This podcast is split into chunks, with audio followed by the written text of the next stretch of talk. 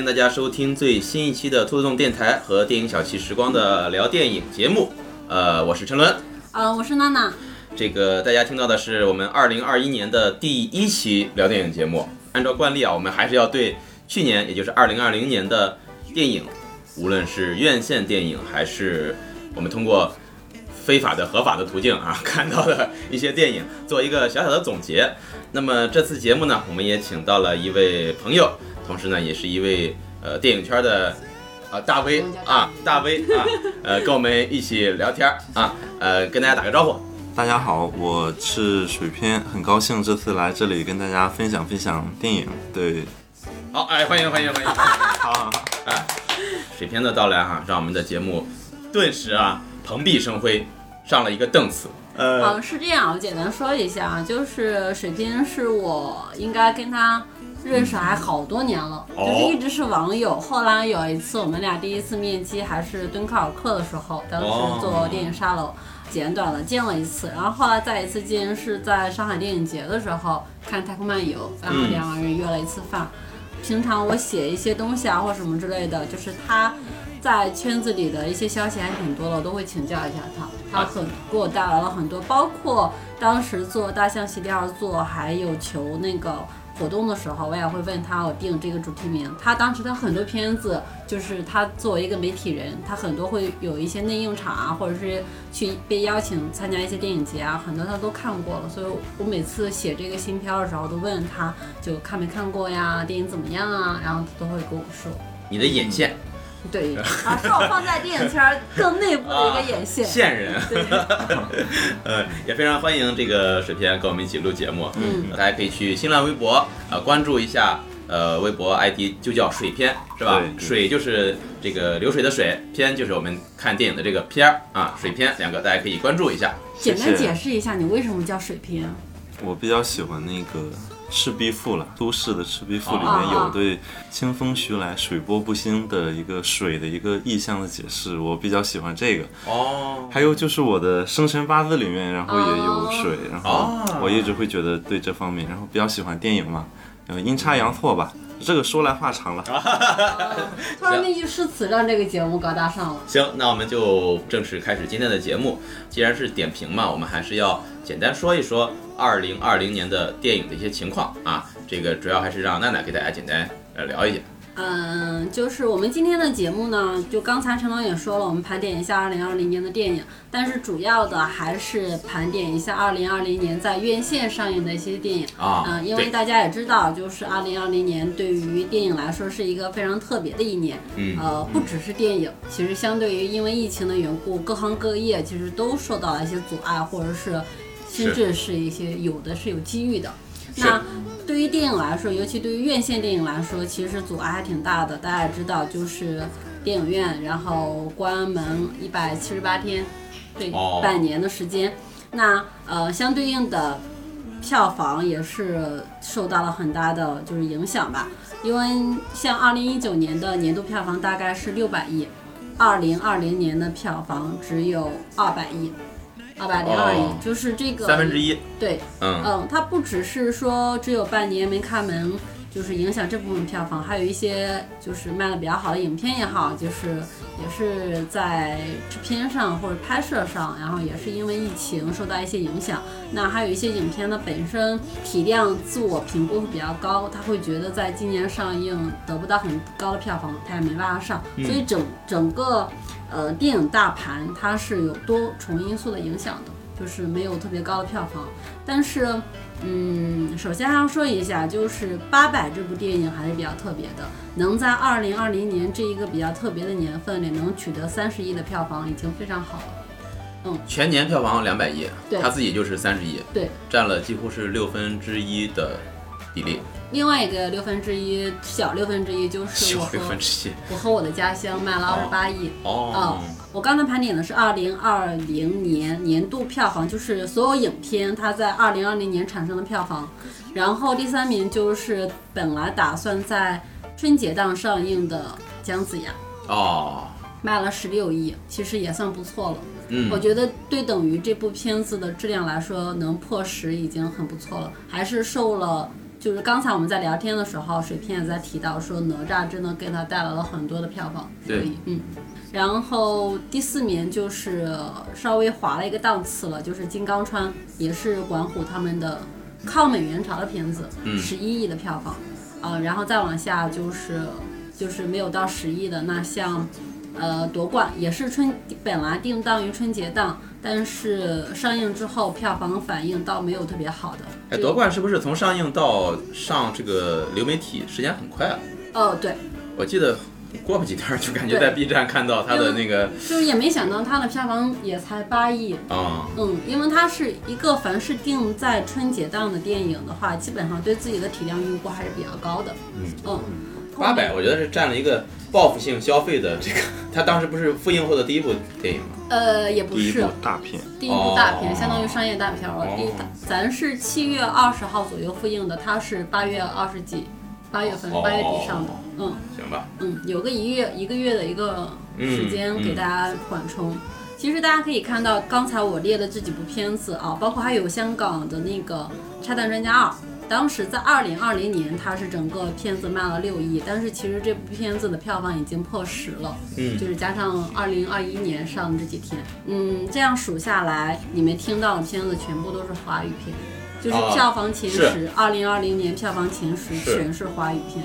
然后第十一名就是相当于外语外语片中卖的最好的是诺兰大神的《信条》，四点五亿，嗯，嗯，也是居于呃二零二零年第十一名。相对于来说，二零二零年其实虽然难，但是还是有一些电影坚守上映了嘛。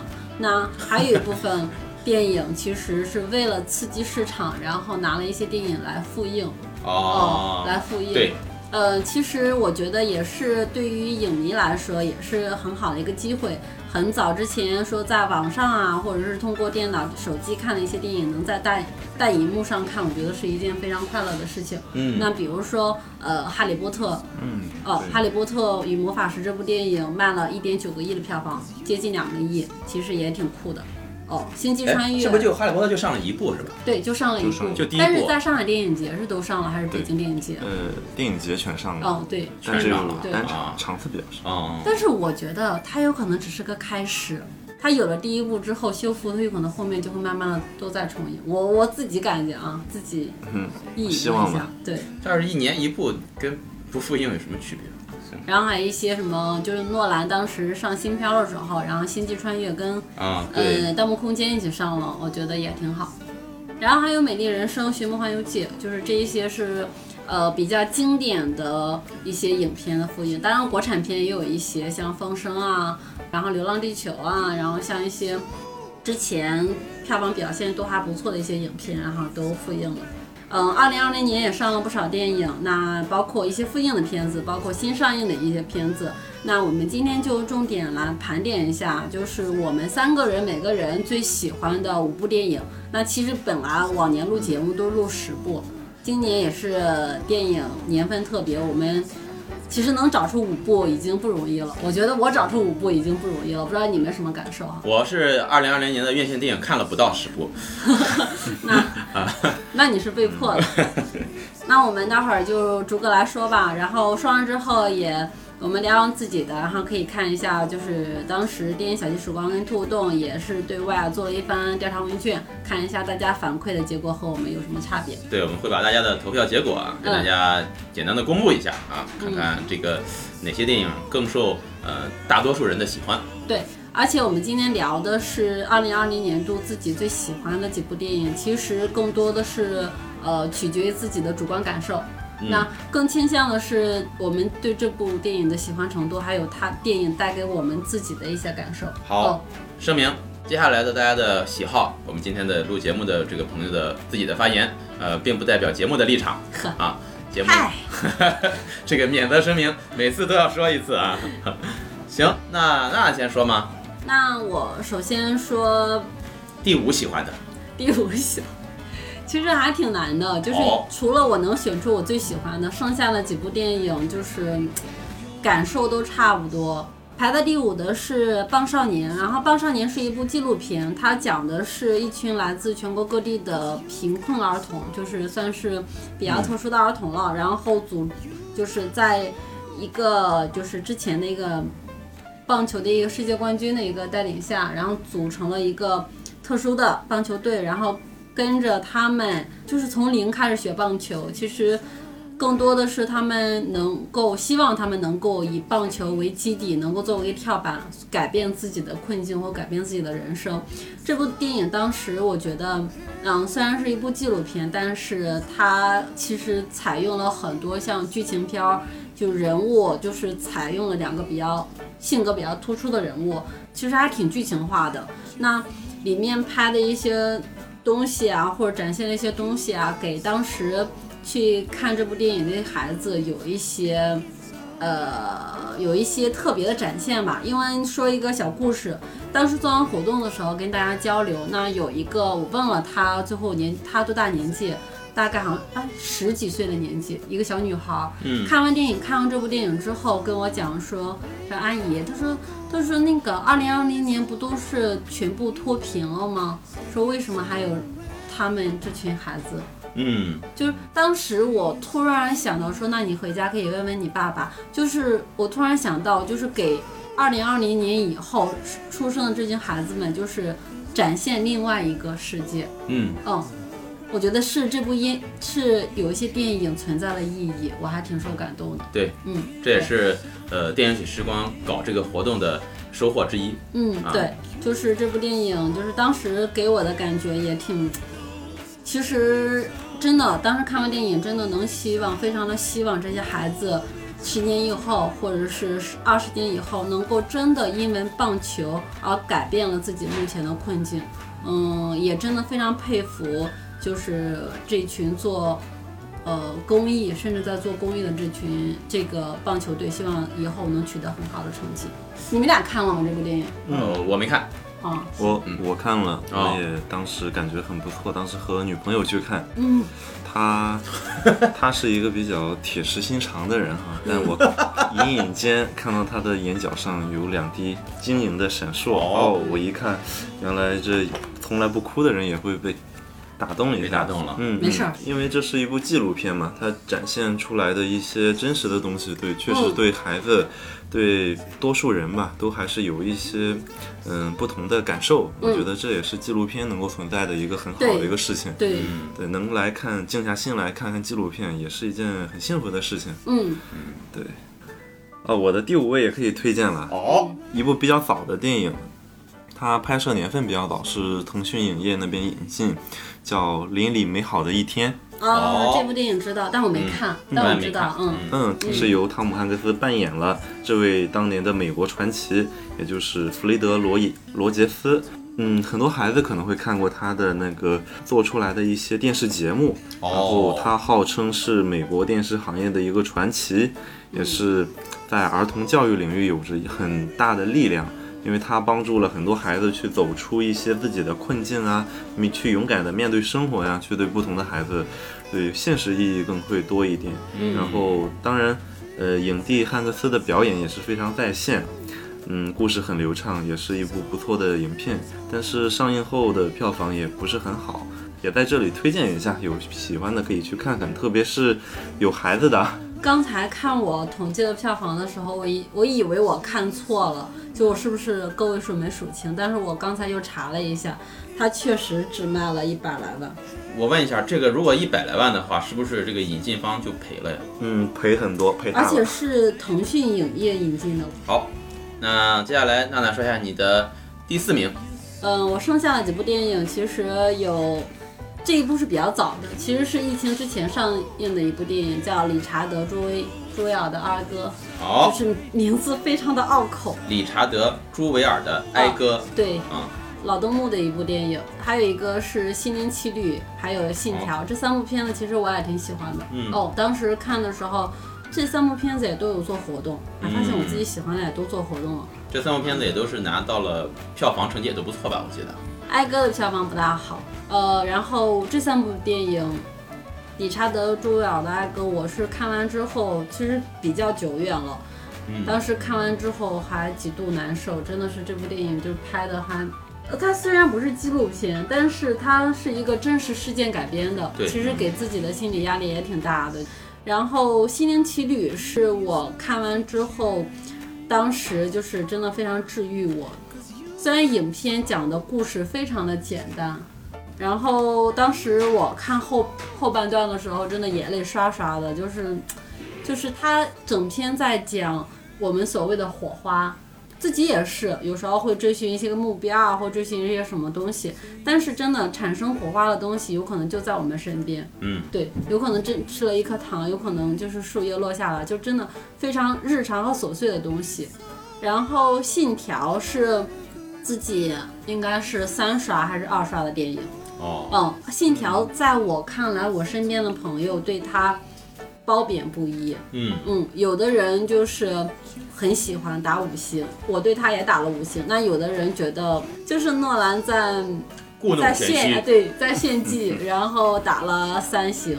反正我是觉得还挺好看的，自己还挺喜欢的。当时看完之后，第一遍是懵逼的。其实整个第一遍的观感不是特别好，嗯，前面还行，然后后面看着看着就有点懵逼了。其实整个电影观感给自己的感受不是特别好的。嗯那看了第二部、第三遍、第第二遍、第三遍之后，然后又借鉴了网上的一些。呃，解析对解析之后，让自己的整个观感会好起来。尤其我们当时还做了一个特别小的活动，是我们就是看了一个，就是在电影院里可以边看边讨论。当时是包了一个小 VIP 厅，就是几个朋友，然后一边看一边说话场讨论，对，说话场 啊。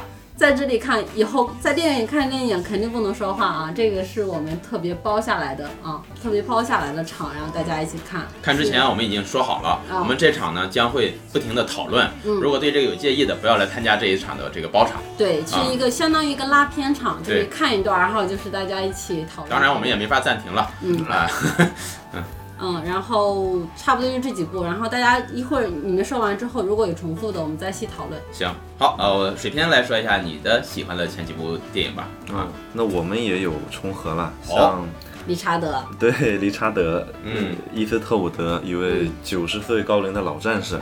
呃，朱维尔是一个安保，一个大胖子，别人看他会用一些不一样的眼光嘛，多多少少的。当然，他有一位支持他的妈妈，爱他的妈妈。嗯。然后他去执行一次安保任务，发现了一颗炸弹，及时因为及时的发现，然后呢避免了很多人的伤亡。对，然后他因此而获得了一些呃很好的一些奖励，但是当地的政府吧，然后因为他发现了这个东西，开始查找真相是谁放的，之后大家会以为会不会是他自导自演的一场戏，造成了一个误会。故事呢也是通过这一个误会，然后进行不断的放大，也是围绕着这个。很传统的一个问题是对与错的一个问题来来产生了和观众之间，我们观众与我们的主角朱维尔一次经历紧张啊、激动啊，甚至对绝望的一种心态的一种历程吧。嗯，然后对，也是用了一种很传统的表现方法，所以说很动人的一部电影，非常推荐大家去看一下。对，这一开始他是把他列从一个非常普通的人，把他树立为成就成了一个英雄，但是从英雄到应该是到什么犯罪嫌疑人、那个啥，就是这个落差。然后其实整部电影还是蛮有戏剧性的。这个电影是真实事件改编。对，哦，啊，一九九六年的亚特兰大奥运会。嗯，奥运会。嗯，啊，不过说到那个真实事件改编，其实也有个有意思的事情可以分享一下。哦嗯像科恩兄弟有部电影叫《冰雪暴》，啊，后来改。编做美剧。嗯对，他们电影开头就会写根据真实事件改编，对，但后来别人采访过导演，这啊个导演说这戏剧效果。他说你做到电影荧幕下，这是一部剧情片，他就嗯改变了一些东西。哦，对，对他可能就这一行字也会给观众带来一些不一样的感觉。我操，你这么一说，我还真的是觉得是。嗯，科恩兄弟开了这个好头儿，呃，不过相信这个老东木应该是的。这个是真的，这是真的，报纸上报道过的。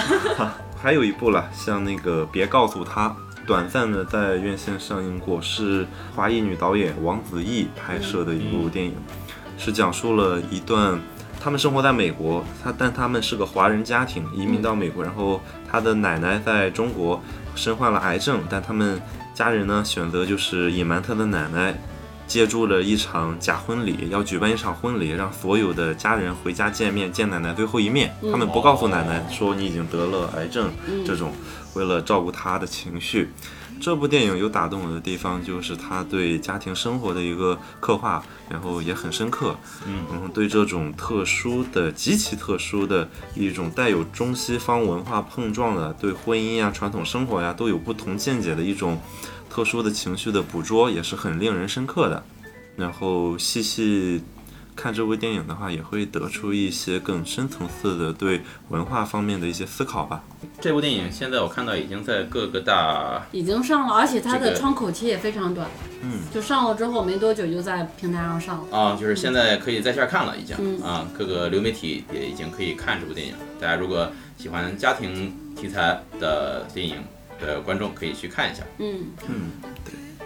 好，我只有这两部了，就就这两部 啊。对，好，剩下来就是你的最喜欢的了，是院线了，是吧？哎，对。好，那接下来大家就说一下我们每个人最喜欢最喜欢的二零二零年的院线电影。嗯，你先说吧。我先说。OK，那这部电影呢，也是娜娜刚才提到的一部电影，也是一部动画片啊，就是《心灵奇旅》啊，《The Soul》。然后这部电影呢，我个人看完之后非常的喜欢。我觉得它是一个，是一封送给所有。呃，成年但并不成功的人的情书啊，也不对，呃，就是他会安慰你，你能活下来就已经不错了啊，不要再去渴求更多了。但是年轻人不要这样，年轻人该拼搏还是要拼搏啊。这是一部给中年人看的片儿，而且这部电影也是一部合家欢电影，你让小孩子去看，他也会看得非常的开心啊。你让这种中年人去看呢？他也能找到很多的共鸣啊！我觉得这也是迪士尼和皮克斯的能显现功力的地方。对，嗯，好，那娜娜说一下你最喜欢的电影吧。呃，二零二零年最喜欢的一些最喜欢的一部电影，其实是饱含了个人很大的主观因素。本身我们这个就是主观的。哦，是一秒钟，张艺谋的一秒钟。哦。嗯，因为当时在影院看的时候，我真的跟朋友一样，老泪纵横。就是夹杂了很多身为一个电影边缘、电影圈边缘人士的一些 呃感触，就是也能感受到张艺谋本身导演本身国师本身他是爱电影的，然后我就觉得真的非常受触动，呃，包括电影情节。他讲的一些故事也好，或者是一些里面的情节打动我也好，然后加上我个人的工作经验，就是又去啊自己发挥了一下，哭得稀里哗啦的。最后再放就是电影结束之后，有一些呃画面彩蛋啊什么之类的，当时。呃，里面有一个擦胶片的一个镜头，嗯，就是张艺谋在示范给一些演员，张译也好，示范怎么擦胶片。当时我看着张艺谋去擦胶片那个瞬间，就那种小心翼翼的感觉，就让我啊，突然之间就本来看完电影已经哭完的那个眼泪，又唰的一下就流下来了。嗯，就那种是我能感受到张艺谋是爱电影的，嗯，就他对电影的敬畏也好，或者是对电影的。呃，喜爱深爱，就是那种感受让我真的非常的，就是感动我。尤其呃，当时看到最后，呃，一秒钟嘛，当时我看到就是因为这部电影，呃，发行人员我也我也认识几个嘛，就是公司的人我也认识几个朋友，也是发这部电影的。当时他们最后的定格画面是他们的发行人员，然后最后那个名字定在整个屏幕上，大概就是一两秒钟，然后就。突然之间哦，跟自己的工作是一样的，然后就觉得啊，就是也为电影行业，就是也做了那么一丁丁、一丁丁点的事情。嗯，行。水片，水片，二零二零年最喜欢的电影是什么？我想推荐的是万马才旦导演的《气球》哦，对，一部藏族题材的影片。嗯，现在这部电影已经下线了，然后但是可以在爱奇艺视频上看到，推荐大家去看。因为你的每一次观看，可能会让大数据啊，让某些方面的人会看到有人在关注，他们会继续支持这种作者电影的一种创作。哦，也想借平台呼吁一下。嗯，对，这部电影呢是讲述了一个有关于信仰，因为不可以堕胎，对，藏族人，然后但是在一种家庭非常贫困的情况下，他要不要生下这个孩子是。更直接的去面对生活现实的困境，还是说去背离着信仰，然后去宗教信仰，对去做这个事情。之前在别的地方也有分享过，其实在这里也可以跟大家说一说。在看片的过程中，我通过对这部电影的观看，我对信仰的，嗯，有了也有了一些新的认识。嗯，也可能呢是包括生孩子的问题，在经济的问题，嗯，社会生活的问题，然后很多东西都像一把无形的枷锁一样，在钳制着我们。有些可以，有些不可以，但这些东西到今天当下来说，它的意义在哪里？值得去我们再去进一步思考一下。我觉得可以介绍一下万马才旦这位导演，应该很多影迷会知知道这部电影，对嗯，知道这个导演，上一部电影《撞死一只羊》，王家卫监制，同他是一直在坚持，很难得的一位在，嗯、一位很非常成熟的作家，然后也是一位非常值得，呃，世界电影节都很青睐的一位导演。导演，嗯，对，里面有很多动人的故事了，我很动人的片段，像这部电影里面，然后大家可以去自己去，嗯，找一找，看一看。后面我可能也会在，呃，分享一些这部电影的其他一些动人的东西，大家可以关注我。好啊、那么说到这儿，大家大家可以去新浪微博关注一下水片啊，水是流水的水，片是、呃、影片的影片的片，嗯嗯、气球，我刚才是不是没把气球列在五部里？没有，嗯，但是气球我我个人也非常喜欢。其实跟棒少年，其实因为气球也是当时还邀请万马才旦导演给录了 VCR，就是呃万马才旦真的我从塔洛开始呃关注他的，嗯塔洛是我他的电影里我最喜欢的一部。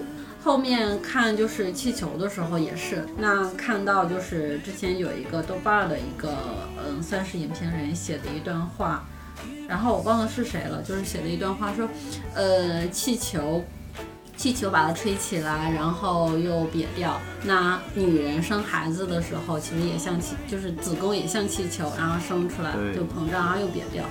看到这段话的时候，特别的心酸，就特别心疼。嗯，我觉得还是难很难得吧。嗯，我们这个现在无论是电影行业，还是在什么方面都物欲横流的社会嘛，嗯还有这样一位导演在孜孜不倦的，他的团队其实很小了，嗯哦都是相对于一秒钟，那他可能就是一秒钟某一个部门的对对对，他就拍完了这种电影。他拍的电影都是小成本，嗯。嗯，然后很少的钱去拍完了一部让你震动心、震撼心灵的一个故事吧，很难得，我会感觉很难得，能够让我们继续去看到一些很真实、很打动人、带有一些其他意义的一些影片。可能没有意义啊，就或者是说，当我们在电影里面最后一个是抬头的画面，对，就定格在那里。但我后来想，当我们看完电影再次低头的时候，我们去呃难过、去叹息的时候，新生活抱有期盼的时候也好，可能电给我们会去想一些别的东西，但电影留给我们的就是这一些空白的，让我们能够去仰视之后再低头去慢慢回味思考的余味。嗯嗯，说的特别好。嗯，好，那么刚才我们提到的呢是二零二零年我们在院线啊，呃，水片他自己所选中的最喜欢的几部电影。当然呢，呃，水片自己呢也是选择了几部他个人最喜欢的二零二零年的电影，这些电影可能都没有登陆院线，但是他个人比较喜欢。呃，那大家如果想知道这几部电影是什么呢？欢迎大家去收听我们的下一期电影专题的节目，马上就会上线的一期节目啊。这个大家可以在这期节目里看到水片给我们推荐的几部2020年的他个人最喜欢的几部电影，以及他推荐的理由。行，那刚才就是我们几个人聊的我们心目中喜欢的电影啊。当然呢，我们之前在前几天吧，前一周两周的时间，我们通过电影小七时光的群和兔子洞的群呢，做了一个投票啊，就是大家每个人都要投一下你自己心目中比较喜欢的2020年的院线电影。啊，接下来呢，我们把这个投票的结果给大家简单的介绍一下啊看看呃，在大部分观众的心目中，他们的喜欢的电影是一个什么样的啊？让娜娜给大家讲一下吧。行，其实，在问卷中我设置了四道题。那第一题是，呃，针对二零二零年票房票房前十的电影，你最喜欢哪一部？嗯那刚才我也跟大家分享了二零二零年度票房产出非常高的几部电影。嗯那其实能看到，其实大众喜欢的还是票房比较好的，能够在票房上体现的。比如说，票房前十的几部电影，大大家最喜欢的是《八佰》。其实《八佰》咱刚才咱三个人都没有提，但是毋庸置疑，《八佰》其实在二零零二零年，它作为院线商业片，已经算是一个水准非常高的一部电影了，是就是商业片啊。八佰还是一部比较不错的商业类型片嘛。嗯。他用了一种很广义式的，然后自我表达式的，很充分的完成了，很完整的完成了这部电影。虽然说有些痕迹是，嗯，很直接，并不是一些传统公式化的叙述方式，也是很独特。他也尝试去营造一些打破影像边缘的可能的一些探索，像其中的演员啊，他的。他对一些非传统，不像我们在平时院线里看的那种电影一样，嗯嗯，对，也打透了一些很多的尝试。那第二部就是大家比较前十里，也就是票房前十里比较看好的一部电影，叫《我和我的家乡》。这个是得票数第二的这个电影，对吧？嗯，呃，我和我的家乡。这里面我记我印象很深刻的有那个徐峥拍的《最后一刻》，嗯，当时。也听说打动了很多人，我我自己看过，也是，嗯，剧本很不错的一个小片段。嗯。然后第三名是《拆弹专家二》，呃，也是刘德华跟刘青云继《暗战》之后首度就是小二十年首度合作的一部电影。大家如果就是现在还在影院上映，如果大家有兴趣的话，可以去看一下。它就一部中规中矩的一部香港片，里面的大制作啊，就是还是特效什么做的还挺好的。行，那我们就是这个是二零二零年票房，就是在票房比较好的里面，就是选几部。那有可能是大家没有很喜欢它，但是因为票房卖的好的只有这么一几部，真的真的是只能选这些。然后其实票房投票也是不大一样的。那剩下在当时我设置题目的时候，把那个华语片跟外语片是分开了的，就是可以选一到五部，那外语片可以选一到五部。首先说一下，二零二零年大家对院线电影投票，华语片得票最高的五位是，第一位是八佰哦，嗯，可以想象，卖了三十亿的票房，肯定还是大家喜欢的。其实这个投票也有很多情况，就是可能我今年一年我就看了一部电影，嗯，那么我看的电影大概率是票房最高的那部，嗯，对吧？这是大数据来说，最大的概率是这么看的。第二名是我和我的家乡，哦，嗯。也跟这个票房差不多啊，跟票房差不多。就我刚才说的那个 那个情况，就是我今年可能就看了这几部电影。然后第三名是送你一朵小红花，是二零二零年十二月三十一号上映的一部电影。这部电影是是整个大盘最淡的时候，反而预售非常好，就是易烊千玺对粉丝的力量还是非常巨大的。然后第四部是《拆弹专家二》。嗯，然后第五部是夺冠，夺冠这部电影咱之前刚才聊天的过程中一直没有提到，夺冠也是以前叫中国女排，它是一部陈可辛的导演的作品，本来定在春节档，票房收益是八亿左右，其实也没有特别的突出。那大家这两部电影都看了吗？我没看，不然我看了，怎么样？就自己觉得怎么样？没有太大惊喜了，那我就直说嘛，是我想象中的样子，然后。也有，因为可能是演员的成分，还是某个方面的原因，让我多多少少有些分分心，就给我带给我就是距离感很远。我想我了，我知道他想告诉我什么东西，但是我没有去全身心的准确的接收到这个信号。嗯，对，是这样的。就夺冠看完之后就非常的，就是情绪上没有太大的波动，虽然也看哭了，但看完之后没有觉得特别的好。嗯，就觉得当时看完之后，觉得春节也不一定能报。嗯，哦，嗯，对，它适合这个放在春节去上吗？你觉得？其实放在春节跟放在国庆有什么太大的区别吗？嗯，不知道。就是如果在春节的时候，大家会选择去看这样一部电影吗？当时反正我看完之后，我跟影院经理也探讨了一下，当时觉得这部电影在春节爆的可能性不是特别的大，就是没有那么足的。呃，情绪渲染，因为其实陈可辛还相对比较理性的。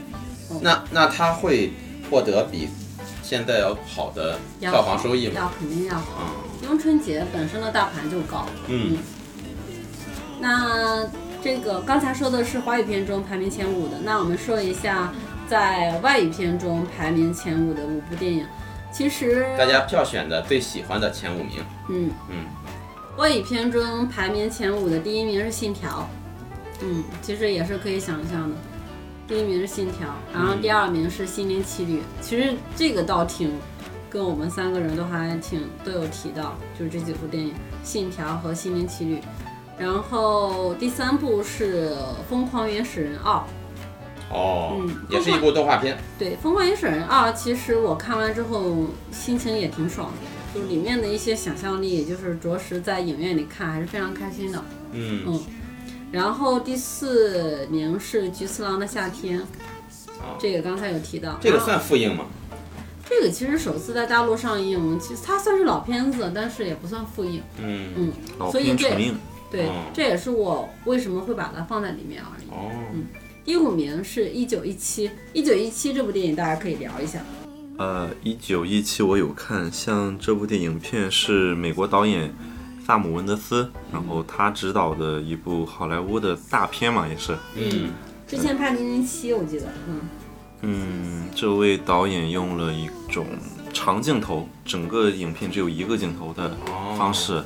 呃，当然这里面是假的啦，让你看不出剪辑痕迹。一镜到底，对一镜到底的方式来呈现了一场战争，然后战争是以一个士兵的视角来进入到呃故事中，然后也伴随着一些战斗的场面，嗯，还是很震撼的。在影院看的时候，嗯，对，一九一七其实整部电影我也是挺喜欢的，就是它的那个电影完成度还挺高的，一镜到底给就是给观众的那种感觉，就是其实是有游戏感的。就是一直都是一镜到底，然后有几个旋转的镜头就让我有点眩晕，而且里面一九一七里面展现的镜头尺度也非常的大，就里面包括一些就是尸体啊、战争场面展现的非常的真实，也非常的大，里面也有一些超现实的东西。但是我是觉得电影其实还是非常值得在电影院一看的。行，那二零二一年已经到了啊，虽然我们现在看可能全球疫情还是呃，不是太乐观对啊，但是我们就现在了解到的情况来说，还是有很多嗯、呃好的电影有望在二零二一年登上这个大荧幕的。对啊，大家可以说一说新的一年啊，大家想看的，有可能在二零二一年看到的这个一些好的电影，可以在这儿呢给大家推荐一下。我先来吧。行，因为其实今天也是我们录节目当天，也是华纳放了自己的预告片的一个片单，就是一个合集。那首先打头阵的就是《金刚大战哥斯拉》。好就最近有可能是工作压抑的情况，就非常想看这种怪兽大挑。好，就是其实阿迪，虽然是个商业片，但是我真的还个人啊，就还挺想看的。嗯那商业片就是这一部，然后加上黑寡妇也是期待已久的了。大家都说二零二零年是电影很难的一年，其实二零二一年有可能会更就是更难，是因为片源的问题。可能未来十年是最好的一年。对，因为外国好莱坞的这个情况，有可能进口片非常的难，在二零二一年我们看到的就会越来越少，或者是二甚至是二零二零二二年。那比较期待的外国片，就是我以我目前了解，就是刚才说到的华纳的金金刚大战哥斯拉，然后以及黑寡妇，然后。国产的话，就是刚才我们聊天有提到的，就是娄烨的之前定档已久，二零一九年又跳票的蓝星大剧院，但是定在二零一九年十二月末，我记得是。然后还有一部是张艺谋的几部电影，张艺谋因为我也是几部电影，对张艺谋这么高产这几嗯年，是的，他从影到缺一秒钟，然后再到他最近拍了什么《悬崖之上》、什么《狙击手》，然后之类的，就好几部电影，我还就张艺谋的电影就是在我的期待之列的。嗯，呃，春节档的电影可以说一说哦。，对，春节档这几部电影，哦，先跟大家介绍一下春节档上映的几部电影有哪几部。嗯第一部就是去年预售票房也是一骑绝尘的一什么？遥遥领先。对，遥遥领先的《唐人街探案三》。嗯，哦，对，对，然后第二个就是双雪涛小说改编的，小说改编的叫《刺杀小说家》，也是陆阳导演，然后宁浩监制的一部作品。那第三部是，呃，也是上一届春节档的电影，叫《熊出没》。嗯，之狂野大陆，《熊出没之狂野大陆》，然后再一部是刘德华和肖央的《人潮汹涌》，嗯，再一部是贾玲之前在喜剧节目上演过的一个小品叫《你好，李焕英》，然后也改编成了电影，将在春节档上映，大家的期待度还挺高的，就有沈腾的加入嘛，就是叫《你好，李焕英》这部电影，呃，打打断一下，嗯，我是不是沈腾最近参与的电影的质量是越来越差了？而且但是它还是管用，就是这些电影好像它都是客串，但是打出来都是 C 位，大家都以为他主演。好，行，然后再一部就是，呃，也是同样是阴阳阴阳师改编的一部电影，叫《弑神令》。郭敬明导演吗？不是，露出了如释重负的笑容，是怎么回事？然后还有一部是什么？追光动画。追光动画大家有可能就是会比较有印象的是叫《白蛇缘起》。嗯，嗯，他新做了一个系列叫。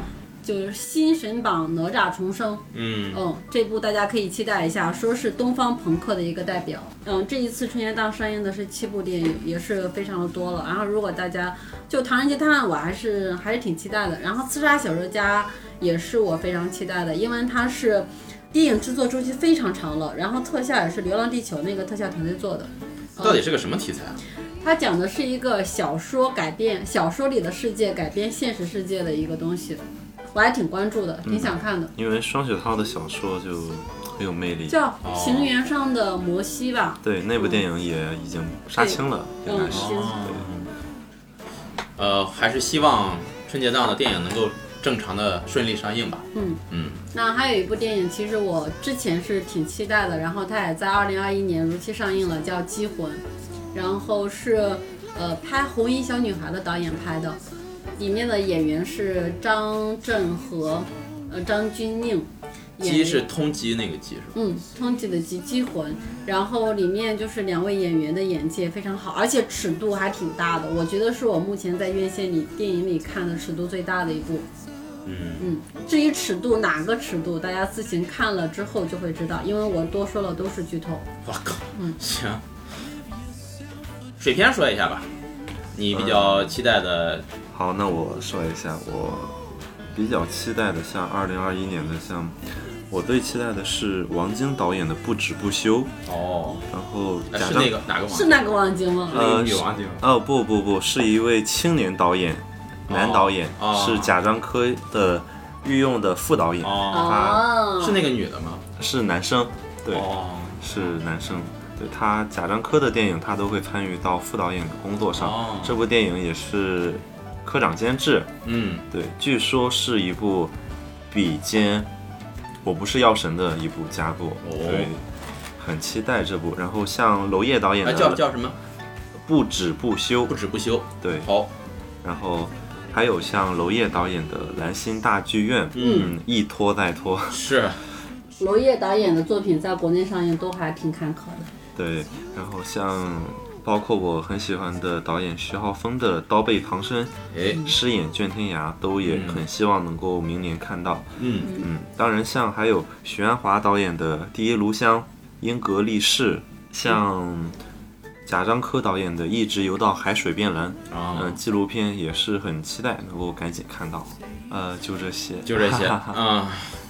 像刚才水片说的这几部片子，其实也都没有说一定能在二零二一年上映啊，只是说希望能够正常上映。我们也希望能够尽快看到这些比较优秀的电影，因为毕竟有好多甚至是二零一九年本来计划要上映的，对对吧？很技术原金嘛。对，希望能够今年啊能够顺利的看到这些电影。毕竟一部好的作品，如果不能够及时的展现给观众的话，是电影的损失，也是观众的损失。其实就是像刚才娜娜说到的华纳的片单，其实它这个电影绝大部分电影是在登录这个流媒体，也就是 HBO 这个在线平台的，所以说今年有可能一些我们所期待的往年的引进的国外的大片儿，有可能我们会 第一时间就在网络上会 会看到一些资源，但是有可能比较就是对中国影迷来说比较好的时候，有可能在对哦中国地区啊在，中国可能地区会登陆大荧幕啊。哎，不管怎么说，这个疫情对电影工业的影响，现在看来可能要持续个很长很长的时间啊，不嗯，只是一年两年的问题。我们只希望这个疫情赶紧过去啊，还本是电影业恢复正常。也是遇到了一些瓶颈的。嗯，行，那我们聊了很多啊，相信各位听众你自己也有自己的看法，对于二零二零年最喜欢的电影和对于二零二一年你比较期待的电影。呃，如果有什么想聊的啊、想说的，可以在我们的节目下方留言啊、也可以加入我们电影小憩时光和兔动的群啊，在群里跟我们一起呃畅所欲言。当然呢，啊、也是在这里最后再打一次广告，欢迎大家关注微博账号水片啊，可以关注一下水片啊，看看他在微博上发布的一些关于电影的资讯，对，也是非常的好啊，毕竟也是呃临沂最专业的电影团体电影可期时光主理人娜娜的线人啊。行，那这期节目就先到这儿，再次感谢水片啊跟我们一起录节目，感谢大家的收听，那我们就下期节目再见，拜拜拜拜拜拜。